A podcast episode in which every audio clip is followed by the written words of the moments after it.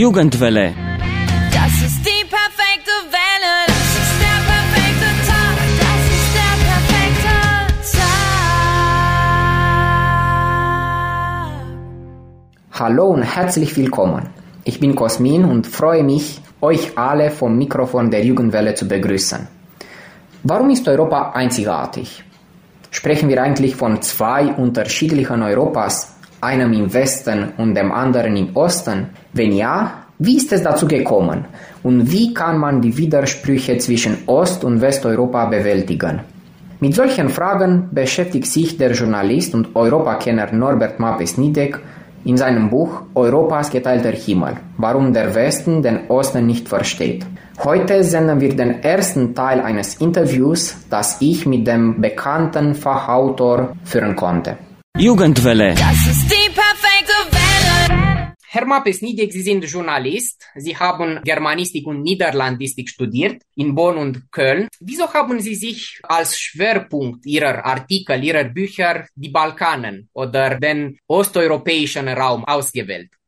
Ja, das ist eigentlich eine ganz, ganz schlichte und einfache Geschichte. Ich äh, war Journalist und als Journalist bin ich geworden, weil ich mich immer nicht entscheiden konnte für irgendein Thema, ja, sondern weil ich es geschätzt habe, jede Woche über etwas ganz anderes zu schreiben. Und das war dann 1991 eine sehr, sehr turbulente Zeit.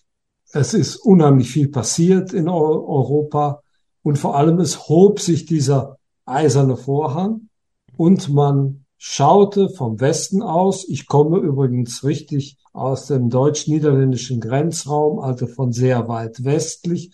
Man schaute erstaunt auf diese fremde Welt. Und es gab sehr viel zu entdecken. Und ich habe nicht viel mehr mitgebracht als meine Neugier. Ich habe angefangen dann äh, in Bonn bei einer Kroatin die Sprache, die Landessprache von den meisten jugoslawischen Teilrepubliken zu lernen und äh, bin dann wenige Monate später, nachdem der Krieg schon ausgebrochen war, nach Graz gezogen an die Grenze zu Slowenien, zum damaligen Jugoslawien und habe von da aus die Gegend regelmäßig bereist. Und es hat sich tatsächlich eine hochinteressante Welt aufgetan, ganz abseits von diesen politischen Konflikten. Eine Welt, die mir bis dahin ganz unbekannt war. Und wenn ich dann wieder nach Hause gekommen bin, ich erinnere mich, da war ich damals noch auf einer Party mit Freunden in Bonn. Naja, habe ich gesagt, ich bin jetzt Balkan-Korrespondent und der Balkan war ja jeden Tag in der Zeitung. Und ich habe gedacht, auf der Party wollen die Leute alle ganz viel von mir wissen. Das war aber gar nicht so. Kein Mensch wollte etwas wissen, hat sich interessiert. Und das hat mich natürlich erst recht angestachelt. Dieses Desinteresse, das wir im Westen überall haben, in unserer Generation, in unserer Gegend zu überwinden, das als Ansporn zu nehmen, tatsächlich die interessanten Seiten dieser Region herauszuarbeiten. Sie haben ein sehr spannendes Buch geschrieben und durch spannendes meine ich in der ersten Linie sehr dokumentiertes Buch. Europas geteilter Himmel, warum der Westen nicht den Osten versteht. Ja, ich würde Ihr Buch auf jeden Fall in einem Top 3 der besten Bücher auf Deutsch äh, hinzufügen, die ich jemals gelesen habe. Und jetzt würde ich mich ein bisschen auf den Inhalt dieses Buchs beziehen, denn es gibt einige Perspektiven, die ich super, super interessant äh, finde.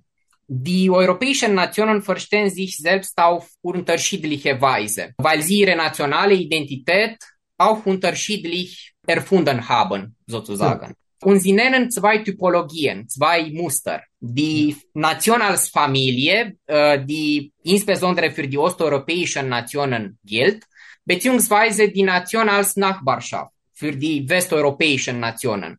Bitte erklären Sie uns ein bisschen diese zwei Muster.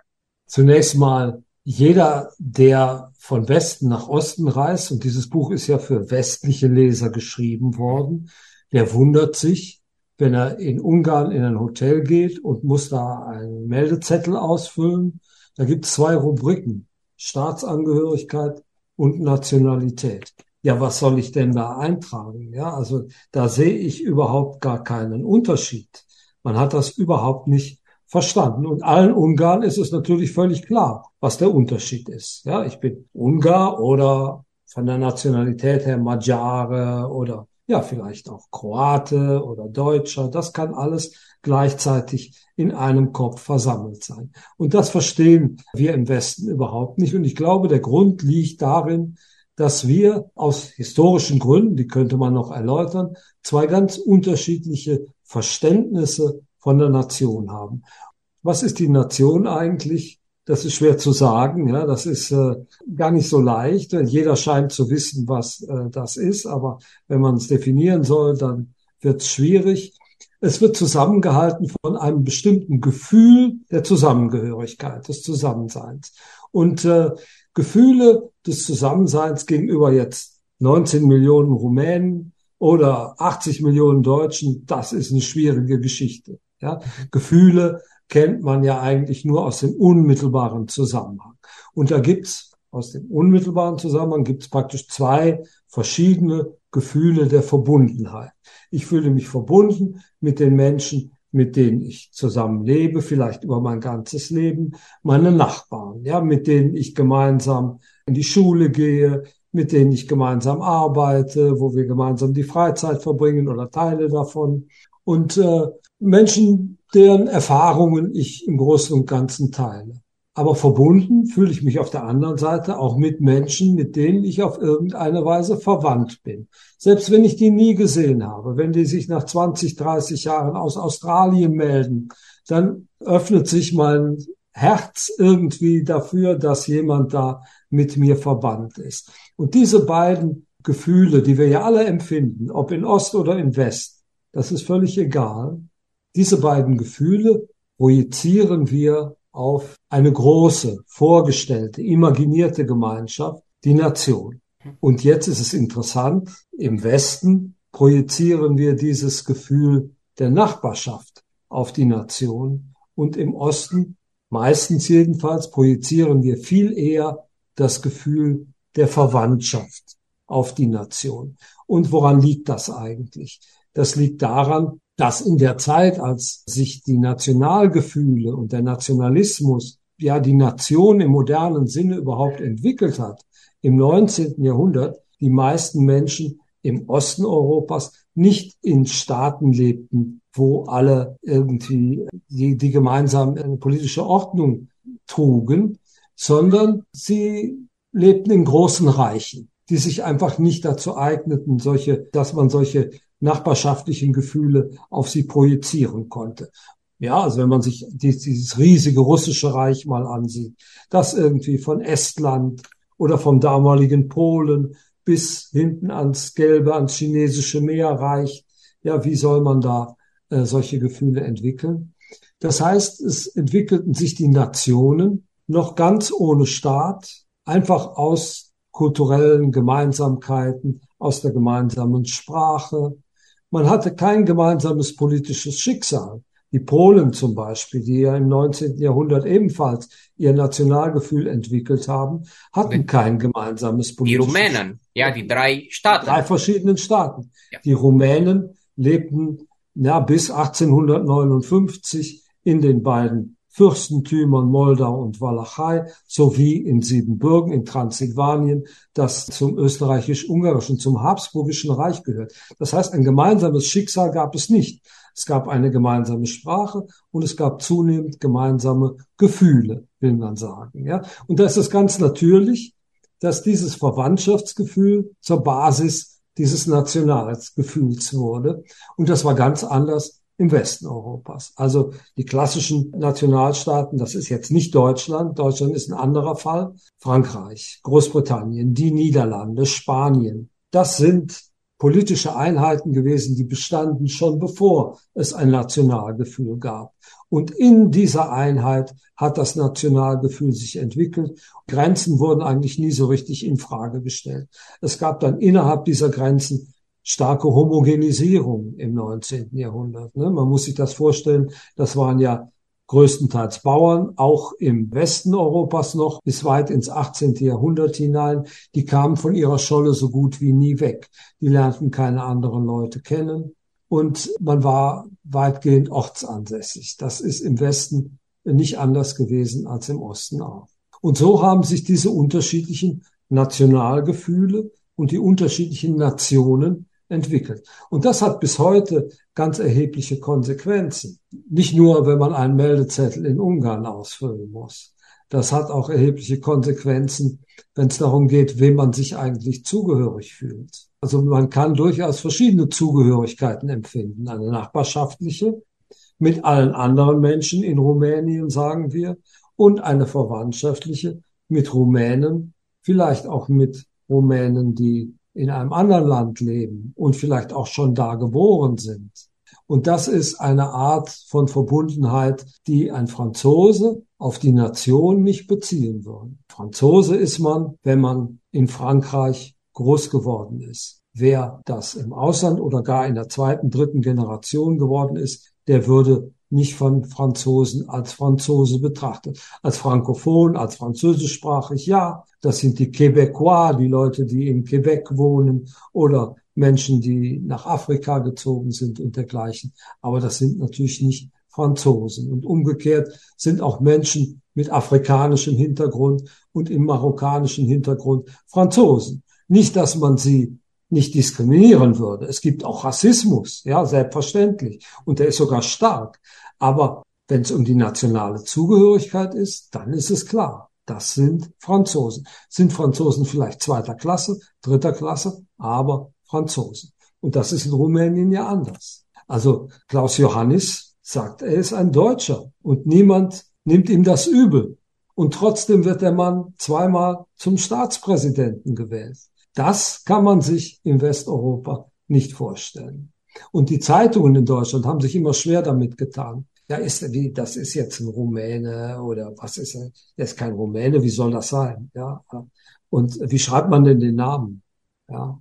Und dergleichen Dinge. Ja, also da, an dieser Stelle hat sich das Missverständnis, äh, glaube ich, äh, äh, sehr deutlich herausgearbeitet. Sie haben das Thema Rassismus erwähnt und äh, ja, Toleranz ist einer der wichtigsten Werte der, der EU in der Gegenwart naja, die Menschen sollten gleich behandelt, unabhängig von ihrer Rasse, Hautfarbe, Religion und so weiter. Aber wenn es um das Thema Migration geht, sagt man, dass die Osteuropäer von der Natur her intoleranter als die westlichen sind. Aber Sie sagen im Buch, dass dieses Gefühl wird auch unterschiedlich im Westen und im Osten wahrgenommen. Im Westen führt die Toleranz eher zu Integration, wenn ich richtig verstanden habe. Richtig, Im Osten geht es um ein friedliches Zusammenleben sozusagen. Naja, ich respektiere dich, weil du nicht genau, zu meiner Familiennation gehörst, ja. weil ja. du unterschiedlich bist. Bitte erklären Sie uns ein bisschen auch diese zwei Perspektiven. Ja, zunächst mal vielleicht Migration und Toleranz. Das sind noch zwei verschiedene Themen. Mhm. Ich sag mal erst was zur Migration.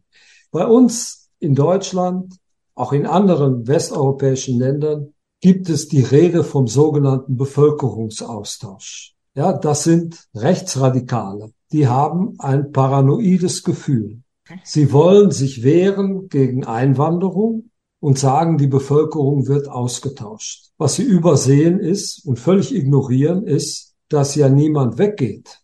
Im Gegenteil, die Bevölkerungen wachsen. Ja, wir kommen nur neue Mitbürger dazu. Das ist äh, im Osten aber ganz anders. Schauen Sie sich Länder an wie Bulgarien oder Lettland, die seit 1990 über 20 Prozent ihrer Bevölkerung verloren haben und nun Migration, Einwanderung, Immigration erleben.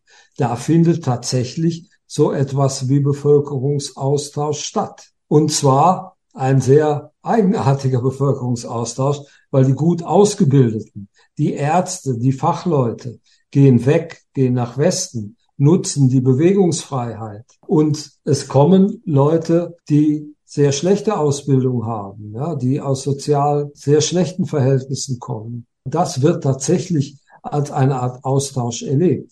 Und das haben wir im Westen einfach noch nicht verstanden. Wir sind reine Einwanderungsländer aber die osteuropäischen Länder sind vor allem Auswanderungsländer. Sie verlieren Bevölkerung, wir gewinnen Bevölkerung. Und da ist natürlich die Haltung gegenüber Immigration auch eine ganz andere.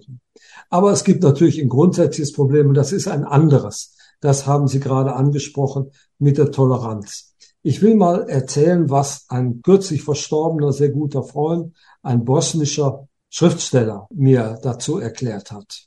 Ja, hat er gesagt, ein französischer Kollege hat mit ihm gesprochen und hat gesagt, ja, bitte, in unserem Haus, da wohnt eine senegalesische Familie, da wohnen äh, Bulgaren, da wohnen äh, Russen, da wohnt eine spanische Familie, eine deutsche, eine somalische, ja, und wir leben alle auf friedlichem Niveau zusammen. Warum geht das denn bei euch im Osten eigentlich nicht? Und dann hat der Kollege mir gesagt, gut, also bei uns im Haus, da lebten eine bosnische, eine serbische, eine kroatische, eine slowenische, eine albanische Familie. Gut, hat der Mann gesagt, der Franzose, also ihr habt aber doch irgendwie eine Sprache geteilt. Ja, ja, hat er gesagt. Wir haben sogar noch viel mehr geteilt. Wir haben voneinander gewusst, was der andere glaubt, wann der andere seine Feiertage feiert, was ihn ausmacht. Was weißt du von einem Senegalesen? Überhaupt nichts. Du willst auch gar nichts von ihm wissen. Was du willst, ist, dass er sich an die Regeln hält. Ja, dass er nachts nach 10 Uhr keinen Krach macht, dass er seinen Müll trennt und dergleichen. Und das ist die Basis, auf der ihr zusammenlebt. Wir leben aber auf einer ganz anderen Basis zusammen. Die Toleranz, wenn man es überspitzt formulieren will, kann man sagen, die wir im Westen ausüben, die besteht darin, dass der andere eingeladen ist zur Homogenisierung, ja, zur Assimilation. Wir sind im Prinzip nach unseren aufklärerischen Werten alle Menschen, alle gleich, vor dem Gesetz gleich und vor allen Regeln gleich. Und das ist im Osten tatsächlich nicht der Fall. Es gibt historisch bis weit ins 19. Jahrhundert ja auch durchaus unterschiedliche Rechtsordnungen, denen die Menschen unterlegen waren. Es gab die Muslime, die der Scharia unterlagen. Als die Österreicher mit ihrem westlichen Verständnis Bosnien annektierten, haben sie erstmal die bosnischen Verhältnisse akzeptiert. Was macht man, wenn eine Frau, eine verheiratete Frau, wegläuft, sich scheiden lässt? Nach österreichischen Verhältnissen müsste man sagen, ja bitte, die ist frei. Aber nach bosnischen Verhältnissen war das überhaupt nicht so. Und man hat diese Rechtsordnung, die in Bosnien damals noch herrschte, dann respektieren müssen. Ja, also Österreich war da genau an der Schnittstelle. Und äh, Sie wissen das, wie die unterschiedlichen sogenannten Nationen, die auch so hießen, in Transsilvanien äh, behandelt, regiert wurden. Ne? Da gab es die Ungarn, die Deutschen und die Säckler da als vierter Stand die Rumänen. Ja? Unio trium nationum, ja. Genau, ja, die noch gar nicht als Nation zählten. Ja, also genau, Nationen genau. waren in Rumänien die Deutschen, die Ungarn und die Säckler. Und die Rumänen waren irgendwie nur das Volk. Toleriert ja? sozusagen, Ja, ja, genau. Die Reihe. Ja, genau. Obwohl sie die Mehrheit der Bevölkerung stellen. Genau. Ja? Mhm. Aber das ist die Geschichte und auf dieser Basis haben sich die Nationalgefühle entwickelt. Ne? Und wir haben in unseren westlichen Gesellschaften alle solche Assimilierungsprozesse durchlaufen. Schon im 18. Jahrhundert begann das in Frankreich. Also die Leute haben durchaus verschiedene Sprachen gesprochen in Frankreich. Die haben Deutsch gesprochen, Bretonisch gesprochen, Okzitanisch gesprochen, Französisch gesprochen, Italienisch gesprochen teilweise oder Korsisch, ja, Korsika gehörte ja auch zu Frankreich. Und dann fand eine Homogenisierung statt. Und der Sinn dieser Homogenisierung, das war jetzt nicht reine Gewalt, sondern das war der Wunsch, dass Bürger sich miteinander demokratisch austauschen können. Und um das zu können, müssen sie eine, Demo eine gemeinsame Sprache sprechen.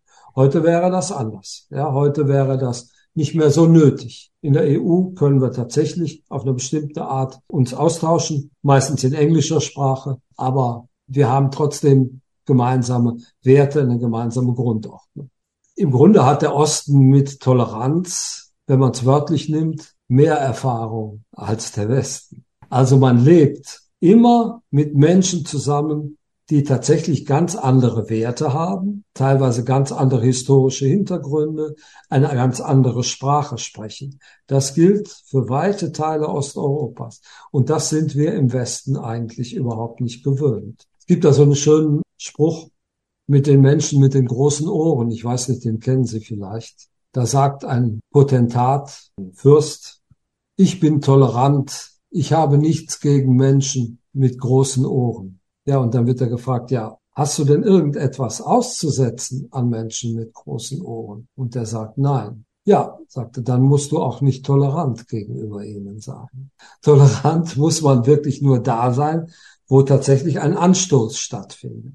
Und das ist das berühmte Toleranzparadoxon von Karl Popper. Nur Mhm. umgedreht. Er sagt, ne, wir sollen nicht tolerant sein gegen die Unduldsam. Die Leute, die intolerant sind, gegenüber denen darf es keine Toleranz geben. Aber dieses Paradoxon kann man auch umdrehen. Man kann sagen, gegenüber Leuten, die grenzenlos duldsam sind, brauche ich auch überhaupt keine Toleranz zu üben. Jugendwelle. Das ist die perfekte Welle. Liebe Zuhörer, gemeinsam und gleichzeitig separat haben sich die europäischen Geschichte und Kultur entwickelt. Spannende Perspektive, oder? Mit diesem Gedanken verabschieden wir uns heute. Das Interview und ältere Folgen der Jugendwelle könnt ihr gerne im Internet auf YouTube oder Spotify nochmals anhören. Vergesst nicht unsere Social Media Kanälen und folgt unseren Facebook- und Instagram-Seiten. Tschüss und bis bald, sagt euch Cosmin aus Jasch.